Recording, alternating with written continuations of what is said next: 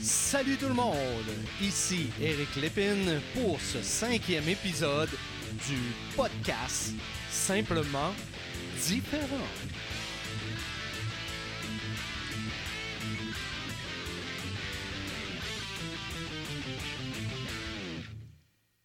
Aujourd'hui, j'ai envie de vous parler de perception. Oui, de perception. Et comme j'ai pris l'habitude de le faire auparavant, je suis allé voir mon ami Larousse pour vérifier ce qu'était une perfection. Une perception, pardon. Donc, je n'étais pas dans la perfection en disant ça. Donc, qu'est-ce que Larousse nous dit au sujet du mot perception? Il nous dit une idée, compréhension plus ou moins nette de quelque chose. où est-ce que je veux en venir avec ça? Vous allez le savoir dans quelques instants. Cependant, avant, j'aimerais vous rappeler que nous sommes présentement dans l'épisode numéro 5 du podcast Simplement différent vers la meilleure version de l'autisme. La semaine dernière, on a mis en onde le podcast numéro 4 qui présentait ma collaboratrice Cindy Côté. Pour ceux et celles qui ne connaissent pas Cindy, qui avaient manqué cet épisode-là, vous pourrez revenir en arrière et écouter ça. Je vous invite à aller voir qu'est-ce que Cindy avait de bon à dire à propos de sa collaboration et surtout qui est cette personne-là.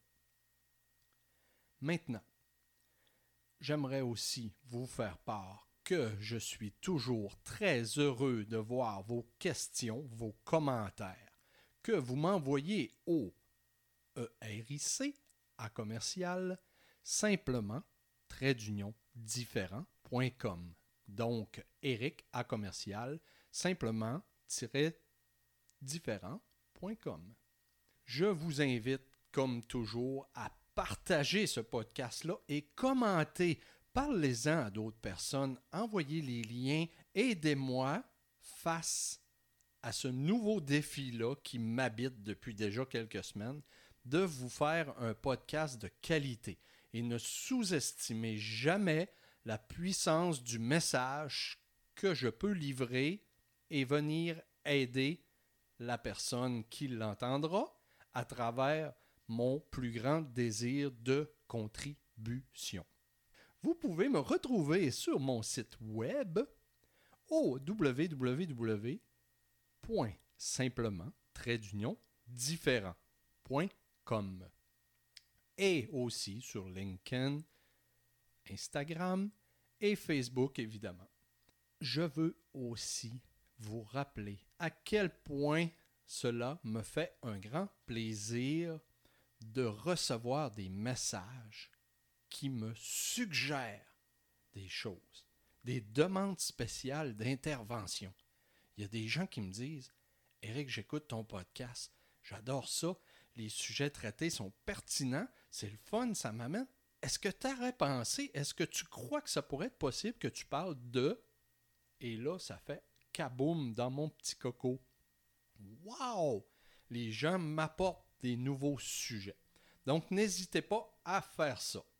Maintenant, on revient au sujet du jour qui est la perception. Je vous rappelle la définition de notre ami Larousse qui dit idée, compréhension plus ou moins nette de quelque chose. Où je m'en vais avec ça? Eh bien, aujourd'hui, on va parler de la vision de l'autisme en France. Oh, oh, on traverse l'océan pour aller faire un tour du côté de l'Europe. Et vous allez voir que ça va être hyper intéressant. On va avoir une invitée qui vit là-bas et qui va venir nous parler de la perception de l'autisme en France. Pour ma part, mon expérience au niveau de la France, au moment où on se parle, je ne suis toujours pas été en France. C'est un de mes plus grands désirs d'aider les gens là-bas, d'apporter ma contribution, d'apporter euh, ma connexion, apporter mon amour, mon courage, mon expérience de ce côté-là il y a aussi quelque chose que je perçois quand je parle avec des parents français qui ont l'autisme ou la différence parce que il n'y a pas seulement que l'autisme comme différence. hein. Il y a des gens qui me parlent sur simplement différents, qui ont toutes sortes de différences et qui vivent beaucoup de honte et d'incompréhension. Comment se fait-il qu'en 2020, à l'aube de 2020, on soit encore dans la honte et l'incompréhension sur des sujets tels que la différence? Souvent, les personnes perçoivent le Québec comme un centre fantastique pour l'autisme. Des Français m'écrivent et me disent Eric, j'ai été diagnostiqué. Un jeune homme m'a écrit dernièrement, il y a quelques semaines, pour me dire J'ai été diagnostiqué, c'est honteux, je ne sais plus quoi faire. Je, ressens, je, je, je, je, je, oui, je ressens toute la détresse de ce jeune homme-là et il me dit Comment je peux faire pour m'en venir au Québec? Donc, la perception des Français versus le Québec, ils croient que tout est parfait ici, ce qui n'est pas le cas. Oui, on a des beaux avancements, du bon travail, des services, tout ça, mais ce n'est quand même pas le Klondike de la différence. faut s'entendre là-dessus. Et d'un autre côté, je parle souvent avec des Québécois qui me disent en France, ils sont vraiment plus avancés que nous au point de vue de l'autisme. Donc, on voit qu'il y a beaucoup de méconnaissance d'un côté ou de l'autre. Aujourd'hui, j'ai envie de vous partager des informations que j'ai trouvées sur le web à travers d'un site qui s'appelle la Fondation Jean Jaurès, Penser pour agir. Et ces gens-là ont détaillé des informations tant qu'à la perception de l'autisme en France. Et c'est là-dessus que je veux m'attarder aujourd'hui. Je vous fais la lecture de ces données-là qui disent Tout d'abord, il semble y avoir une réelle nécessité d'éducation et de formation des citoyens sur la question de l'autisme. Oh, on s'entend tout de suite qu'il y a besoin de ressources. Les Français semblent en effet en demande d'informations et de connaissances sur le sujet. Oh, oh, bravo, ça me donne du travail. Trois personnes sur quatre disent manquer ainsi de connaissances sur l'autisme et souhaiteraient être mieux informés sur les enjeux liés à cette maladie. Oh, moi j'ai de la misère avec ça. Pour moi, l'autisme est une différence. Ce n'est pas une maladie.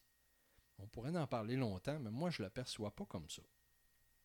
Quand ils sont amenés à préciser comment ils perçoivent les autistes, les Français avancent des réponses assez diverses.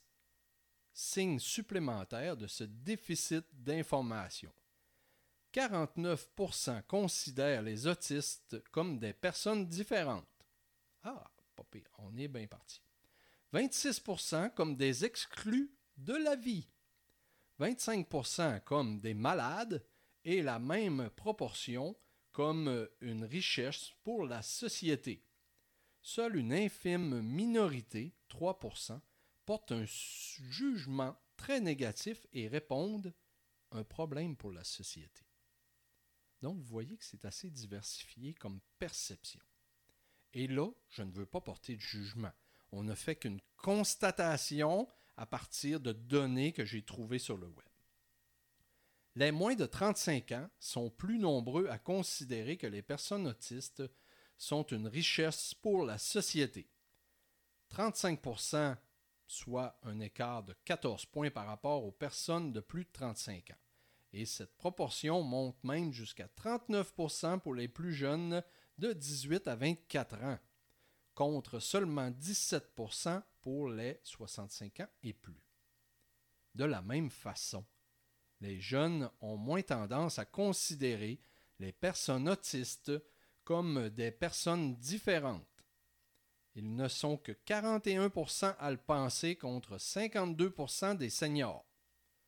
On voit dès lors que le regard sur les autistes est en train progressivement d'évoluer dans les jeunes générations qui sont également 30 à les considérer comme des exclus de la vie, contre seulement 17% des 65 ans et plus. Pour autant, même si des différences de perception existent donc entre les générations, un large consensus se fait jour pour penser que les autistes sont victimes de discrimination de notre société. 79% partagent ce constat. De la même façon, 72% sont choqués, dont 28% beaucoup, beaucoup choqués par l'utilisation du terme autiste dans le langage courant. La prise en charge des personnes autistes est très souvent compliquée par manque de structure adaptée dans notre pays. La prise en charge des personnes autistes et en particulier des enfants pose réelles difficultés, notamment du point de vue de la scolarisation. Dans ce contexte, 36% des personnes interrogées pensent que le milieu associatif est le meilleur endroit pour prendre en charge les autistes. Et pour terminer, concernant les adultes autistes, leur insertion dans la vie professionnelle est également très compliquée. Probablement par manque de connaissances et d'informations sur cette maladie et ses conséquences. Signe positif toutefois.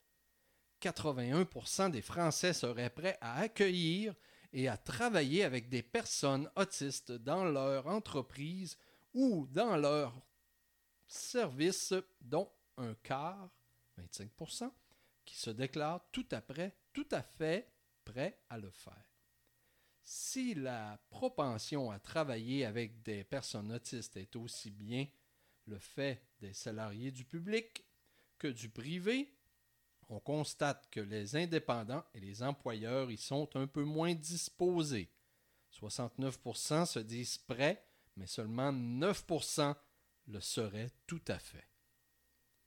Et je vous répète que j'ai trouvé ces informations-là sur le web sur un site qui s'appelle Fondation Jean Jaurès, Penser pour agir. Où est-ce qu'on peut s'en aller avec tout ça? Comment on peut se tirer une idée de la situation actuelle, de la perception de l'autisme du côté de nos amis français? Cette semaine, mon invité est de Ober Game. J'ai de la difficulté à le dire. Je vais le répéter. Aubert Game.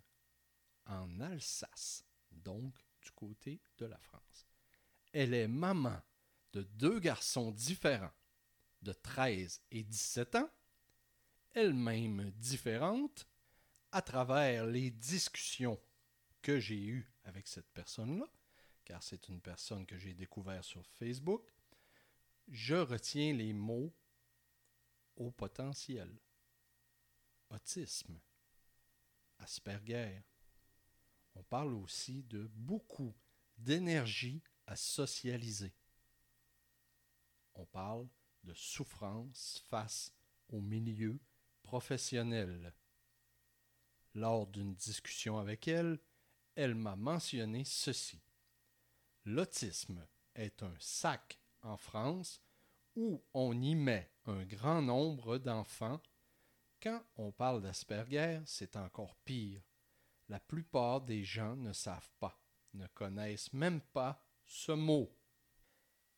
À mon avis, atteindre la meilleure version de soi-même, c'est d'abord et avant tout apprendre à sortir de sa zone de confort. Et c'est exactement ce que j'ai demandé à mon invité d'aujourd'hui en acceptant de venir nous parler ici. Alors, sans plus tarder, on accueille Cynthia. Allô Cynthia, comment vas-tu? Bonjour Eric, très bien merci. Bonjour les auditeurs. c'est vraiment, euh, comment je pourrais dire ça, c'est je trouve ça vraiment gentil de ta part d'avoir décidé de dépasser un peu tes limites pour venir discuter avec nous aujourd'hui du thème de ce podcast. Là, merci vraiment beaucoup, beaucoup. Merci à toi, Eric, pour l'invitation, pour euh, l'honneur de me laisser partager ce que l'on vit chez nous. Et en plus, ben, j'ai mentionné le nom de ta ville que je ne redirai pas. Je vais te laisser le mentionner. Comment on prononce le nom de ta ville? Oberergheim en Alsace, en France. Bon, d'accord. Les gens me mentionnent cette région-là, puis je suis allé voir, je me suis rendu compte que ça a l'air à chevaucher un peu euh, la France ou le début de l'Allemagne, ça ressemble à ça. Hein? C'est ça. Bon. C'est ça. Ah, peut-être qu'un jour, Eric pourra traverser de ce côté-là et aller visiter ces, ces beaux endroits-là. Mais j'avais envie de te demander, euh, j'ai présenté le, j'ai présenté la situation familiale qui te représente. Puis la question qui m'est venue en tête, c'était comment avez-vous vécu l'arrivée du premier diagnostic? Donc, vous êtes en famille, vous faites vos affaires, les enfants, puis tout d'un coup, il y a quelqu'un, un membre de la famille, que ce soit toi, que ce soit un enfant qui est diagnostiqué. Comment ça se passe? Alors, c'est pour notre adolescent. On a deux adolescents, on est donc quatre, mari-femme, deux ados. Euh, c'était pour notre adolescent, notre second. Et en fait, quand on a eu le diagnostic, qui est très récent parce qu'il y avait d'abord du haut potentiel derrière, bah, ça a été un soulagement. Un soulagement parce que, au fond de moi, euh, je me revoyais en lui et j'avais l'impression que ce qu'il vivait, je l'avais vécu et je le sentais différent différent de de- d'autres enfants de son âge, différent de, de tout le monde, de ce qui se passait autour de lui. Donc un, un soulagement. d'accord. Donc, tu, tu, euh, tu reconnaissais, que, comme tu as mentionné, tu reconnaissais des, des choses que, que toi, tu vivais à travers lui? Tout à fait, tout à fait. Ouais, L'hypersensibilité, euh, le rejet de l'autre, euh, pas être compris, euh, être au sein d'une classe et pourtant avoir tellement de gens qui discutent et puis d'un coup, quand il faut choisir quelqu'un pour faire un groupe, euh, on est toujours tout seul et on ne sait pas pourquoi. Donc voilà, toutes ces choses-là, je les revois à travers lui, euh, je les, je les ai vécues. Et donc du coup, j'ai compris très tôt quand même dans l'échange que quelque chose était différent avec lui. Seulement, c'est vrai que voilà, j'ai laissé passer les années. Et puis quand il y a eu euh, des scolarisations, de la souffrance, là, j'ai compris qu'effectivement, je devais chercher plus loin. Et là, je me suis encore plus sentie comme lui. Je comprends très bien parce que dans un épisode précédent, dans les podcasts, j'ai mentionné que moi, quand mon fils Alexis a été diagnostiqué en 2003, je cherchais sur le web qu'est-ce que c'était que l'Asperger et il y avait des, des traits caractéristiques énumérés. Le dernier étant euh, certains parents découvrent qu'ils sont eux-mêmes Asperger lorsque leurs enfants sont diagnostiqués. Donc, ça. ressemble un peu à ce que tu viens de nous partager. hein. C'est ça, j'ai écouté ton podcast l'autre fois. Oh. Et en fait, euh, c'est exactement euh, ce qu'on a eu chez nous. En fait, quand j'ai su qu'il l'était, que la pédopsychiatre m'a dit euh, vous devriez aussi faire les bilans parce que c'est quasiment sûr. J'ai dit j'ai fait les bilans euh, que les parents doivent remplir pour les enfants. Je, me suis revue dedans, donc de toute façon, euh, voilà, c'est, voilà, il y a cette certitude derrière. Maintenant, c'est sûr qu'il reste à officialiser, mais il y a trop de cohérence et on se comprend trop bien, en fait. Et c'est d'ailleurs très bien, d'ailleurs, heureusement pour lui, heureusement pour moi. Ben oui. Ce que je trouve génial dans ce que tu dis là, ça démontre que la France est alerte à, diagnostiquer ou euh, que les femmes s'informent de ça. Ce qui est assez récent au Québec parce que ici, euh, si on recule d'une dizaine d'années, ben les filles Asperger, on n'en voyait pas du tout. Maintenant, j'en rencontre, euh, j'ai vu une dame dernièrement d'une un petit peu plus qu'une soixantaine d'années qui me disait qu'elle venait d'être diagnostiquée Asperger. Souvent, je vois des mamans qui sont diagnostiquées, des jeunes filles aussi. Donc, c'est bien que, que ça se dirige de ce côté-là. On évolue. Bonne nouvelle. Oui, Donc- oui. Donc, euh, ma deuxième question, ce serait, euh, à partir du moment où vous avez une identité, un diagnostic, est-ce que les ressources et l'aide étaient là et est-ce qu'ils étaient adéquates pour vous? Alors, actuellement, ben, comme ça date seulement de juillet, le bilan officiel, même si nous on le sait depuis toujours, euh, les choses se mettent en place en ce moment même, sachant que ça peut être très très long parce que tout ça, ça relève de l'administration en fait. Donc, euh, on reçoit euh, des aides, des aides parce que c'est valorisé, ok, comme handicap, même si j'aime pas trop parce que je trouve que c'est vraiment une force d'être ce qu'on est. Mais il y a des choses qui se mettent en place, notamment vis-à-vis des écoles, puisque le centre de ressources de l'autisme qui nous ont reçus euh, sont venus euh, récemment euh, au collège pour expliquer qui est Nathan, son identité, quelles sont ses particularités, ses besoins, là où il faut faire attention et qu'est-ce qu'on doit mettre en place pour nous accompagner. Maintenant, on attend encore des réponses parce qu'il existe des plateformes autisme pour les ados et puis pour les parents aidants, puisque ben, nous-mêmes, quand on est concerné, à un moment donné, on a nos limites aussi. Ben oui, effectivement. Mm. Effectivement, tu vois, nous, euh, on offre des retraites pour les gens pour venir se ressourcer sur différents termes. Puis on est en train de développer quelque chose pour le répit. Parce que souvent, euh, les personnes autistes, les enfants autistes vont s'en aller dans des camps pour offrir des, euh, des, fins de semaine, exemple, de répit aux parents. Mais le parent, lui, fait quoi pendant ce temps-là? Est-ce qu'il serait capable de venir se ressourcer avec nous dans une retraite qui l'aiderait à rebooster son énergie puis revenir avec une force, un calme, euh, un magnétisme beaucoup mieux?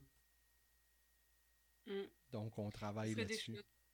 Ben ouais, ce serait des choses vraiment pensées, mais on a encore vraiment, vraiment beaucoup. Je, trouve qu'on a des choses qui sont mises en place, c'est très très bien. Euh, on comprend doucement et on comprend à peine que quand même en France, on est très très nombreux euh, à être Asperger finalement. Mmh. Euh, donc c'est vrai que c'est des choses qui gagneraient à être mises en place chez nous également, puisque c'est vrai qu'à un moment donné, on a besoin d'avoir un, un, bouton pause. Bon, ben, mes chers amis, on va lancer l'invitation. Les retraites qu'on va offrir bientôt seront disponibles en France aussi pour tous les gens là-bas. S'il y a de l'intérêt, ben faites signe, envoyez un message à Eric à commercial simplement-différent.com. On a profité pour faire une petite pub. bah, qu'à faire. Hein. C'est toi, Cynthia, qui m'a, qui m'a fait germer cette idée-là. il, faut, faire de la pub, il faut que les gens puissent savoir. C'est que comme ça que ça fonctionnera. Hmm. Ben, encore ce matin, j'ai quelqu'un qui m'a contacté encore une fois de la France pour me dire cette personne-là s'occupe euh, des personnes avant diagnostic, donc les gens qui, qui ont des gros doutes puis qui commencent les démarches, mais semble-t-il que c'est très long aussi de votre côté. Puis euh, cette personne-là a mis des, des, choses en marche pour aider les gens en attendant qu'ils aillent chercher le diagnostic. Donc je trouve ça très très intéressant. C'est vrai, hmm. c'est vrai.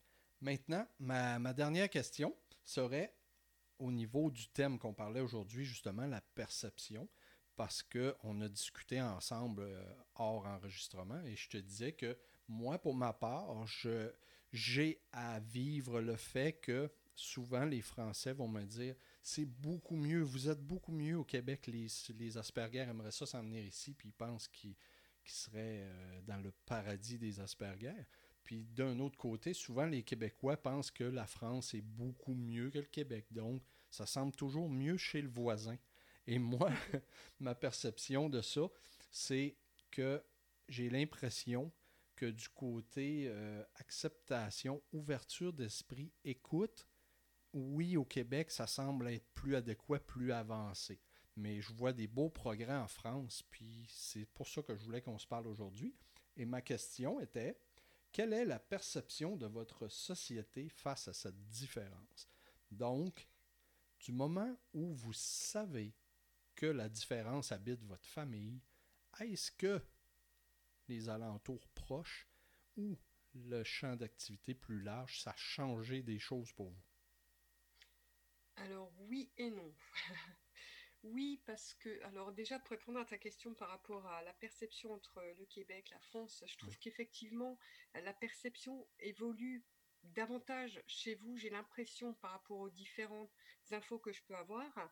Euh, maintenant, on est en phase d'évolution en France aussi, mais c'est vrai que ça reste quelque chose de compliqué la perception quand on sait même qu'au sein d'une famille, euh, je veux dire, on est plusieurs dans notre famille, euh, on comprend pas trop ce que c'est, euh, c'est quoi ce handicap, est-ce que c'est un handicap, est-ce que c'est une force, on sait pas trop où placer. Finalement, Asperger, c'est un milieu en fait entre entre l'handicap que cela peut, procurer pour, par exemple, passer le permis, pour passer le bac, parce que ben, y a réellement des interactions sociales qui restent compliquées pour pour nous, pour eux, et en même temps, ben je trouve que oui, pas un handicap parce que finalement ils ont des compétences et cette hypersensibilité, cette profondeur, cette authenticité qui font d'eux des êtres beaucoup plus, comment dire ça, euh, ouais, beaucoup plus profonds, beaucoup plus sincères, beaucoup plus fiables aussi au milieu professionnel.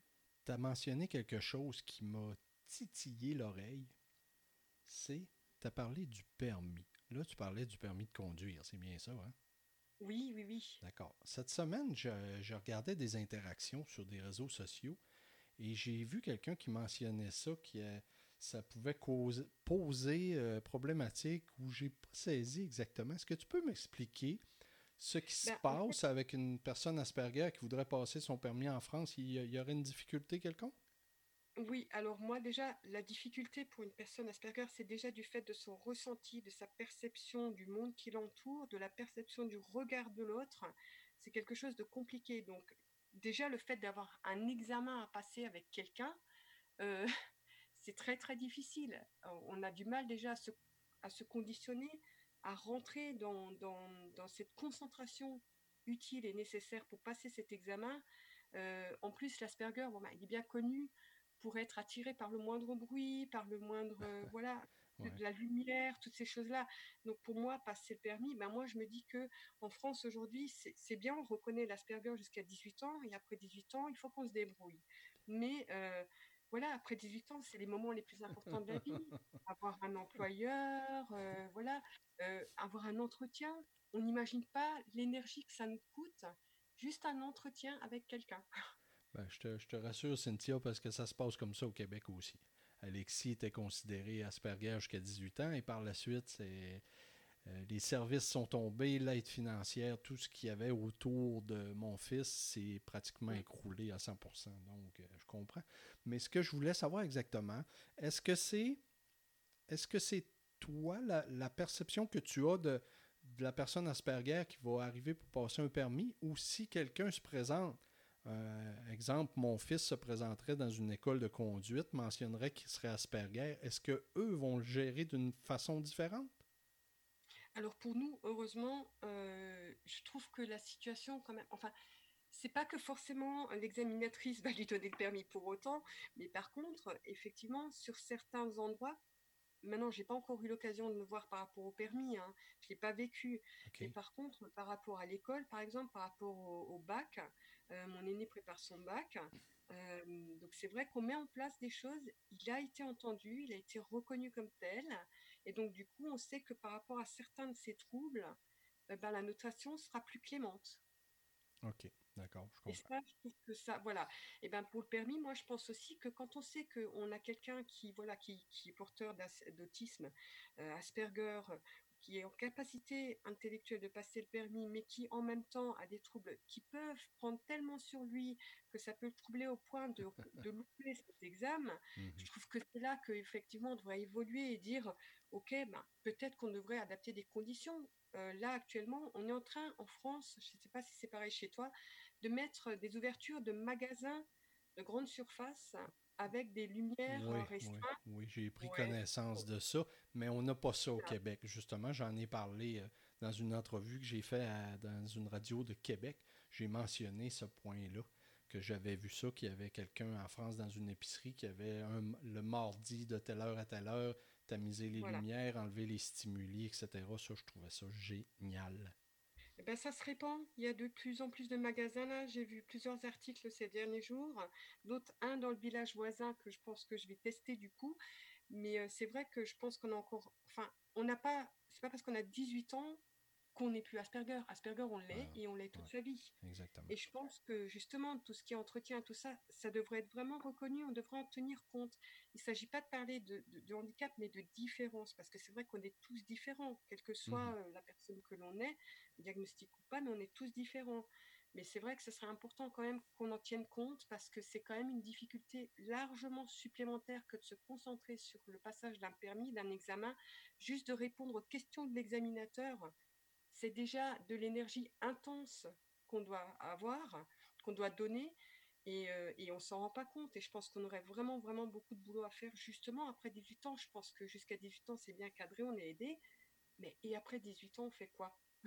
Oui, exactement. Il, y a des fondations ici au Québec qui travaillent là-dessus. Il y a eu une émission de télévision qui est passée dernièrement pour euh, sensibiliser les gens, puis surtout les gouvernements à ça, parce que c'est vrai que, moi, exemple, mon fils va avoir 21 ans le mois prochain, puis Alexis ne serait pas euh, assez euh, polyvalent ou autonome pour partir en appartement puis faire ses choses, ses finances, toutes ses affaires lui-même, ce serait Mhm. complexe. Puis pour compléter sur le, le thème qu'on parlait du permis de conduire, Alexis n'a pas son permis de conduire présentement. Puis mon questionnement, c'était quand il va partir sur la route, comment il va gérer les situations qui peuvent arriver des fois? C'est là que j'avais un questionnement. Tu as le permis? Pardon? Tu as le permis? Moi, oui, mais je parle pour mon fils Alexis. Eh bien, tu gères, il va gérer. ouais, Mais si, effectivement. tu t'es adapté. Ils ont une capacité d'adaptation. On est quand même. C'est difficile, c'est sûr. On est, on est vraiment. Moi, je vois plein de choses que la moitié des gens font pas attention sur la route. Mhm. C'est vrai que j'ai beaucoup de stimuli autour de moi, mais j'ai vraiment appris à me concentrer sur l'essentiel. Et euh, parfois même, je trouve que ces stimuli ont- m'ont permis d'éviter des accidents. Donc, en fait, je pense qu'on voit plus que ce que d'autres peuvent voir. Ouais, je pense que ouais, c'est ouais. plutôt un point fort. Oui, tu fais bien. Là, là, tu me raisonnes. euh, Ah, tu m'as ramené, à ramené l'ordre. Donc, Cynthia, c'était un immense plaisir de te recevoir. Je te remercie beaucoup, beaucoup. Il y a quand même, euh, je regardais les statistiques du podcast tout à l'heure, il y a 18% des auditeurs qui sont de France. Donc, c'est sûr que ça va intéresser des gens, puis ça va intéresser les gens de partout. D'ailleurs, je suis persuadé de ça. Puis là-dessus, je te, je te remercie encore une fois. Puis je vais dire aux gens tout à l'heure, Cynthia a mentionné, on est tous différents. Eh bien, moi, qu'est-ce que je fais quand je termine les entrevues, quand je termine mon travail? Je suis simplement différent. Vous êtes simplement différent. Oubliez jamais ça. Bye bye tout le monde. On se revoit dans un prochain podcast. Merci.